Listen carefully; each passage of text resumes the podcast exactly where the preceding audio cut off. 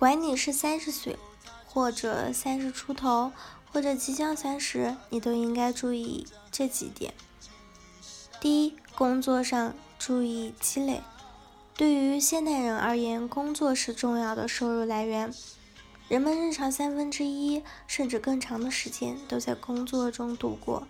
如果工作只是简单的上班下班，拿一份死工资得过且过，那你的一生可能也就这样了。一个有目标的人会选择一份合适的、能发挥自己价值的工作。其次，会努力的打拼，做出成绩，懂得在工作中不断的学习、积累和提升。才能让自己拥有越来越强的能力，积累的越多，赚的钱也会越多，生活才会更轻松，也才能拥有更强大的选择自由。第二，学会理财，赚钱、存钱、投资，把它当成是一种生活方式，一点都不丢人。在我年轻的时候，经常是挣个一万八千的。后来发现啊，这种消费方式非常不灵犀。对于花钱没有规划，不仅让你辛苦赚来的钱无法发挥到最大的价值，更让你在真正需要用钱的时候拿不出来。理财不是不花钱，而是合理规划你目前的收入与支出，是对未来的一种规划和风险防防范。说白了，理财无非就两点。一是把钱花在刀刃上，二是通过投资钱生钱。第三点，找到相伴一生的人。三十岁，身边的朋友大部分都已成家。如果这个时候还没有一个对你嘘寒问暖，等你回家，给你给你理解、支持与爱，多多少少会显得有点凄凉。每个人都不可能是一座孤岛，哪怕你再坚强。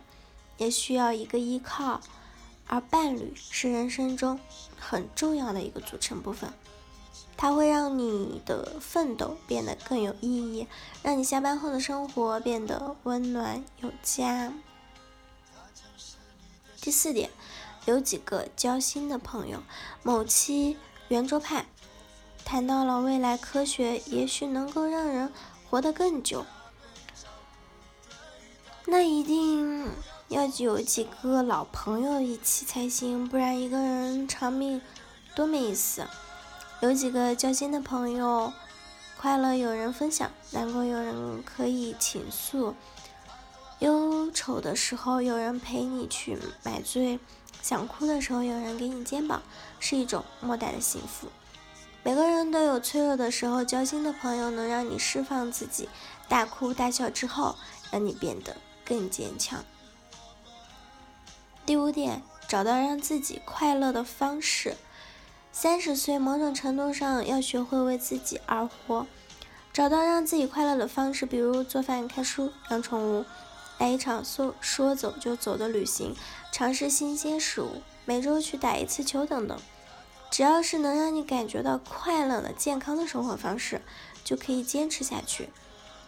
三十岁就不能再把快乐建立在物质的基础上了。因为花钱的欲望是永远无法满足的，要学会去享受购物之外的其他乐趣。第六点，自我调节负情绪，并学会反思。很多时候，心态决定状态。每个人都有沮丧、自我怀疑和负能量爆棚的时候，这个时候该怎么办呢？最不可取的就是自暴自弃、破罐子破摔。按山茶的经验是，首先要找到一个出口，你可以去运动、去出汗、找朋友倾诉，或者允许自己逃避一阵子。但冷静下来以后，要学会反思，尽量让自己的情绪保持在一个比较稳定的状态。第七点，多读书，多读。无用的书，有一句话是这么说的：你读过的书、走过的路、爱过的人，都藏在你的气质里。在欧美的很多电影里，我们经常可以看到主角有意无意中都会拿起一本书来读。读书也是和自己相处的一种方式，它不仅能充实一个人的生活，让你的内心变得丰富、充盈、睿智，更能让你在与。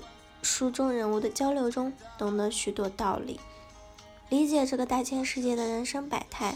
不要怕读的书无用，因为他们就像你吃过的饭，即使后来忘记了，也坚固了你的骨肉。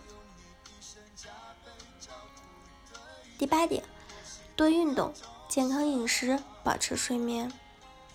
大学那几年，熬夜写稿、通宵唱歌都是常有的事情，但毕业几年后就不敢了。我开始不敢超过十二点睡，每天早起运动，每周至少。煲两次汤，泡睡前的时候泡脚。我注重养生的意识，让我自己都惊到了。人到了一定的年纪，身体就不那么听话了，经不起折腾。尤其是上班族，是个从早做到晚的职业，也不去运动，就无法保持活力，更无法保持体型。没有充足的睡眠，就无法保持好的精神状态和工作状态。所以多运动。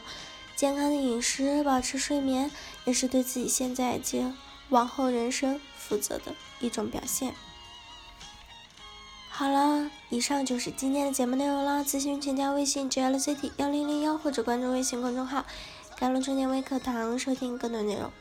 感谢您的收听，我是森林我们下期节目再见。